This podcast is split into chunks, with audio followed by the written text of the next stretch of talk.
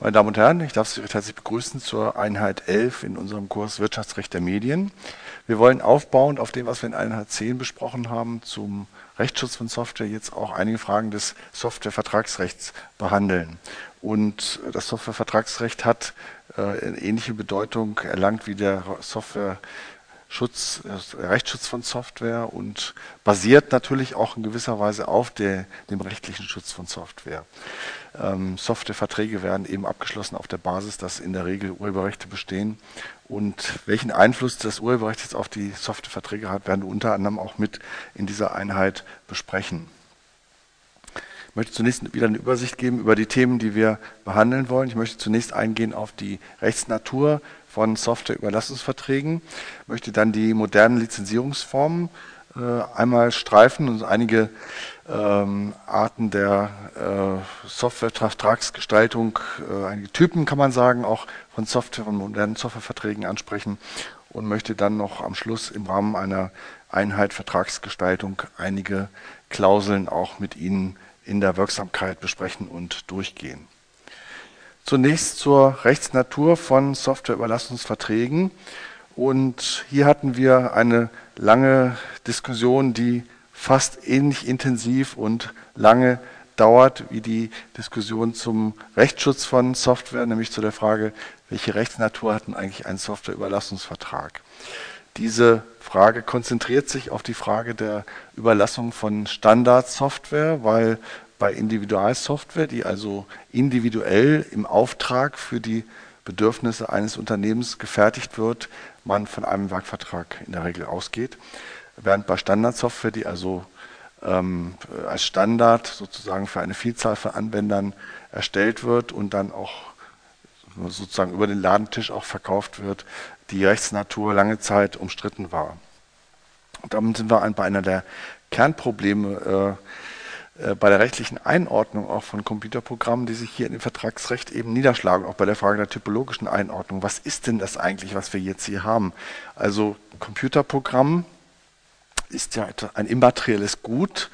Äh, es ist kein Immaterialgüterrecht, weil das Programm als solches nicht geschützt ist, sondern nur das Urheberrecht und auch das Patentrecht eingreifen. Aber es ist ein immaterielles Gut, das aber auf einem Träger äh, sich befindet, wenn es benutzt wird und auch lange Zeit sich auf einem Träger befunden hat, wenn es in den Verkehr gebracht wird und vertrieben wird. Und da hat man doch erhebliche Schwierigkeiten gehabt, das richtig einzuordnen. Wenn man es jetzt wieder mal mit dem Buch vergleicht, also der klassische Vergleich, beim Buch habe ich natürlich auch einen immateriellen Inhalt, der ein Vielfaches an Wert von dem ausmacht, was der Kaufpreis des Buches letztendlich ausmacht. Aber der Kaufpreis des Buches ist wiederum höher als der reine Papierwert des, des Papiers, das dann bedruckt wurde. Also insofern man, muss man den Träger und das immaterielle Gut zusammen betrachten. Und beim Buch haben wir jetzt keine Probleme zu sagen, das ist ein Kaufvertrag, wenn ich ein Buch kaufe. Und vielleicht fragt man sich dann, warum ist das Computerprogramm so ein großes Problem? Aber äh, da war eben die ja, die unterscheidende, äh, das unterscheidende Merkmal vor allem, dass Computerprogramme natürlich enorm hohen Wert auch beinhalten, der äh, im Vergleich zum Träger äh, äh, überproportional groß ist. Der Träger ist fast ohne Wert, wenn man an die alten Disketten oder auch CDs denkt, gegenüber dem Wert eines Computerprogramms. Ähm, das war einer der Gründe, eben zu sagen, ja, das ist auch eigentlich mehr ein immaterielles Gut, das hier überlassen wird. Der Träger ist nur ein Hilfsmittel. Und das spricht dafür, zum Beispiel zu sagen, es ist ein Know-how-Vertrag. Ne? Hier wird eben ähm, ein, äh, ein Kenntnis und Fertigkeiten, die in das Programm gegossen sind und die dann mit Hilfe des Computers wieder nutzbar gemacht werden können, die werden überlassen. Ähm, das, sodass man da wegkommt von dem Buch. Beim Buch geht es ja eben auch nicht, und das ist eben auch vielleicht noch der entscheidende Unterschied. Beim Buch geht es äh, um reine Informationen, die ich mir durch Lesen aneigne. Das Computerprogramm macht ja was. Ne? Diese Doppelfunktionalität, diese Doppelnatur kommt da wieder durch. Das Computerprogramm bewirkt, also es ist ein technisches Werkzeug. Das Buch kann natürlich auch eine Anleitung sein, aber da muss eben der Mensch dann das verarbeiten und äh, vielleicht selber noch Werkzeug in die Hand nehmen. Das Computerprogramm selbst ist unmittelbar ein Werkzeug, das auf dem Computer etwas bewirkt. Also von daher Know-how-Vertrag, Lizenzvertrag war so in den Anfangszeiten der Diskussion eine herrschende Einordnung.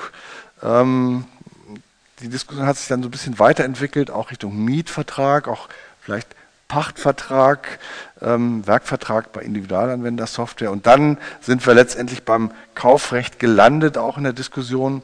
Ähm, Kollege Hörn aus Münster hat seine DIS äh, zu diesem Thema geschrieben, Computerprogramm als Sache, ähm, damit äh, einen entscheidenden Schritt vielleicht auch beigetragen zur Einordnung der äh, Softwareüberlastungsverträge als Kaufverträge. Die Rechtsprechung ist dem dann relativ schnell auch Mitte der 80er Jahre gefolgt. Sie sehen das hier ursprünglich noch Einordnung als Lizenz- oder Know-how-Vertrag, später dann eben Kaufrecht zumindest entsprechend.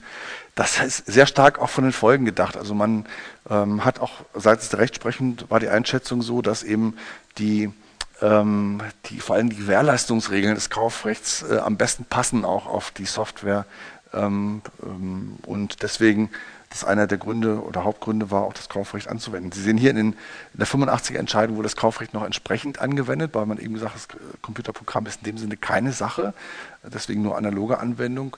Das hat sich dann auch immer stärker noch verschoben im Laufe der Rechtsprechung, ähm, dass man immer stärker auch im Zuge der Möglichkeiten des Online-Erhalts, Downloads von Software immer stärker den den Aspekt des Transportmittels in, in den Hintergrund hat treten lassen. Der Datenträger ist nur ein Transportmittel, der Endzweck ist entscheidend.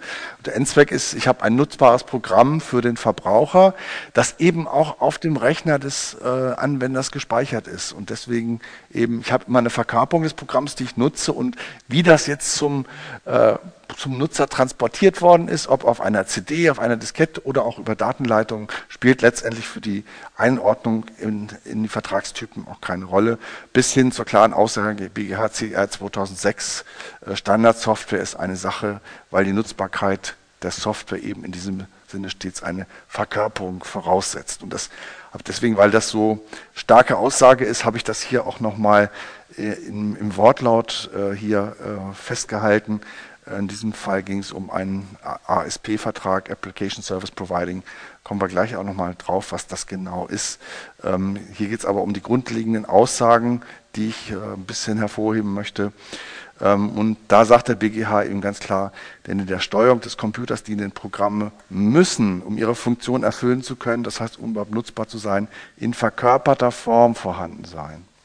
Sei es auf einer Diskette, USB-Stick auch oder auf einer Festplatte oder auch nur auf einem flüchtigen eben Speichermedium. Und Gegenstand des Vertrages in diesem Fall ist eben die verkörperte, die stets die verkörperte geistige Leistung. Also die geistige Leistung ist stets verkörpert, damit sie eben äh, überhaupt nutzbar ist. Und deswegen, das ist so die Hauptbegründung, jetzt zu sagen, ähm, dass es sich um eine Sache handelt. Egal ist, auf welchem Informationsträger entscheidend ist, nur dass es auf einem Informationsträger und dann eben, und deswegen, ich habe eben die Unterschiede hervorgehoben, der BGH sieht es jetzt anders, vergleichbar mit dem elektronischen Datenträger ist das Buch. Auch das Buch, dessen Sachqualität nicht angezweifelt wird, ist Ergebnis einer schöpferischen Geistes, geistigen Tätigkeit. Also ausgeblendet wird hier praktisch der Unterschied, dass das Buch eben nur Informationen vermittelt, die der Mensch wahrnehmen muss, während der Computerprogramm, das Computerprogramm eben unmittelbar als Werkzeug oder als Instrument tätig werden kann, mithilfe der Hardware. Das ist der eine Punkt. Und der zweite Punkt, den ich noch hervorheben möchte, ist die Frage der Rolle des Urheberrechts für die vertragstypologische Einordnung. Ähm, man könnte ja auch an sowas denken wie ja, Niesbrauch an Rechten, äh, Kauf an Rechten. Ähm, oder die Frage ist eben, welcher Einfluss hat das Bestehen des Urheberrechts überhaupt auf die typologische Einordnung? Sicherlich wird man sagen müssen, bei Softwareüberlassungsverträgen müssen eben auch die Rechte mit eingeräumt werden, aber kann das den Vertragstyp bestimmen? Und das hat der BGH hier auch sehr klargestellt und hat gesagt, egal ob Urheberrecht oder nicht besteht, dies spielt für die Rechtsnatur des Softwareüberlassungsvertrages keine Rolle. Denn der mit dem Softwareüberlassungsvertrag ver verfolgte Zweck geht dahin, dem Anwender die Nutzung eines Computerprogramms zu ermöglichen, sei es urheberrechtlich geschützt oder ungeschützt. Also unabhängig von der Frage, inwieweit Rechte eingeräumt sind, muss man hier eben sagen, die ähm, urheberrechtliche Einordnung spielt für die typologische Einordnung jedenfalls keine Rolle. Ja, damit wären wir bei der nächsten Frage, nämlich bei der Gewährleistung. Wenn wir jetzt davon ausgehen, dass es sich bei Überlassung von Standardsoftware um Kaufverträge im klassischen Sinne handelt, wäre nächste Frage, na gut, wie ist es dann mit der Gewährleistung? Ähm, Gewährleistung ist klar, ähm, müssen zunächst mal feststellen, dass ein Mangel oder ein Fehler eben vorlag oder vorliegt äh, bei dem entsprechenden Computerprogramm und würden dann eben entsprechend auf die allgemeinen Regeln des BGB zurückgreifen, 434 BGB, Fehlerbegriff, Sie wissen, subjektiv, objektiv und die entsprechende äh, Prüfungsreihenfolge, die wir bei der Fehlerfeststellung äh, üblicherweise durchführen, was die subjektiven Fehlerbegriffe angeht, kann man sagen, wir müssen zurückgreifen, Produkt auf Leistungsbeschreibung, auch auf die Verhandlung der Parteien, insofern keine Abweichung vom äh, normalen kaufrechtlichen Prozedere. Äh, was die objektive Fehler, den objektiven Fehlerbegriff angeht, kann man sagen, ja, allgemeiner Qualitätsstandard innerhalb der Klasse vergleichbarer Programme. Äh, Rechtsprechung hat auch mal gesagt, Stand der Technik bei mittlerem Ausführungsstandard. Ähm, also auch hier sozusagen wie bei anderen Produkten auch so ähm, die mittlere Erwartungshaltung, die man hier als Vergleichsmaßstab auch zugrunde legt. Eine Besonderheit haben wir hier noch zu berücksichtigen bei Computerprogrammen auch, nämlich die Tatsache, und das kommt jetzt aus der Informatik auch, die Feststellung, dass es keine 100% fehlerfreien Programme gibt, weil Programme so komplex sind, dass sich immer irgendwo an manchen Stellen Fehler einschleichen. Und äh, die Frage ist jetzt, wie gehen wir damit juristisch um? Hier weicht also der juristische Fehlerbegriff durchaus von der, vom Fehlerbegriff der Informatik ab, weil wir ähm, bei Fehlern, die äh, sagen wir, in einer Programmlinie, in einer Programmzeile von einer Million auftauchen und keine praktischen Auswirkungen hat, wohl nicht von einem Fehler sprechen würden im juristischen Sinne. Ähm, es ist ja immer auch äh, unterschiedlich, wie sich solche Programmfehler auswirken. Also es gab, gibt ja berühmte Beispiele auch von Programmfehlern, die erhebliche Auswirkungen hatten. Da war also einmal der Fall der, der NASA-Rakete, die äh, wo in einer Programmzeile das Komma bei einer Zahl zwei Zeilen zu weit rechts oder links gesetzt worden war, was zur Folge hatte, dass die Rakete abgestürzt ist mit also enormen Kostenfolgen. Das heißt, ein ganz kleiner minimaler Programmierfehler kann natürlich auch, wenn er an der falschen Stelle sitzt, äh, erheblichen Schaden verursachen. Und denken Sie mal an die Steuerung von Atomkraftwerken, wo eben auch kleine Programmierfehler eben große Wirkung haben können. Ähm, insofern sieht man bei technischen Systemen auch in der technischen Sicherheit immer Backup-Systeme vor, die eben mehrfache Sicherheit bieten sollen, auch gerade aufgrund der Tatsache, dass eben Technik nie hundertprozentig fehlerfrei herstellbar ist für ein bisschen Aufsehen gesorgt hat äh, die Änderung im Rahmen der Schuldrechtsmodernisierung, nämlich die Abgrenzung Kaufwerkvertrag und die, der neue 651 BGB. Und da ist durchaus diskutiert worden, inwieweit das nicht dazu führt, dass vielleicht sogar der normale Softwareerstellungsvertrag darunter zu fassen wäre, äh, auch für Standardsoftware. Ähm, hier hat ein bisschen Klarheit geschaffen, auch die hier aufgeführte BGH-Entscheidung.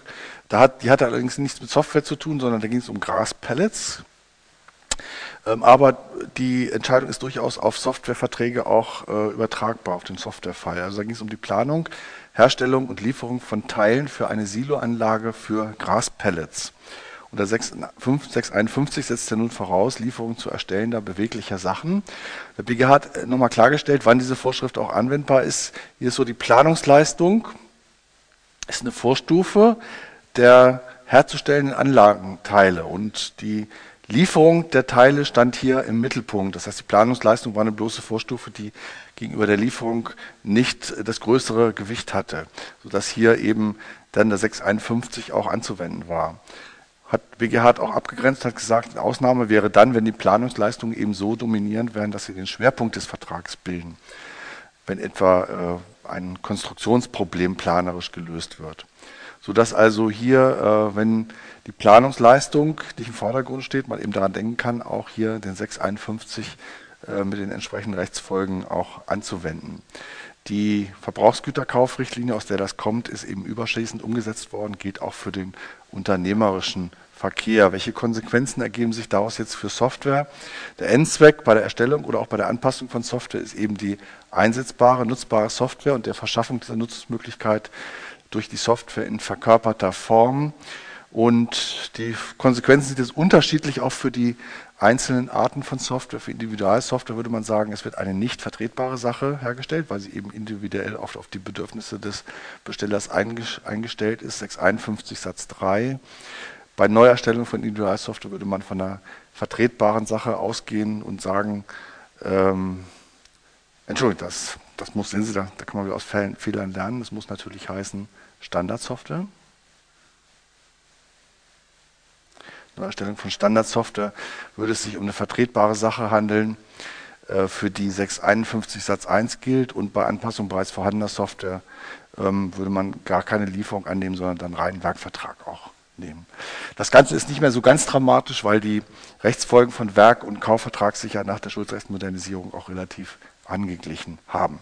Damit wäre ich beim ersten Einleitungsteil äh, äh, zum Ende gekommen und würde mich dann im zweiten Teil mit modernen Lizenzierungsformen im Softwarebereich auseinandersetzen.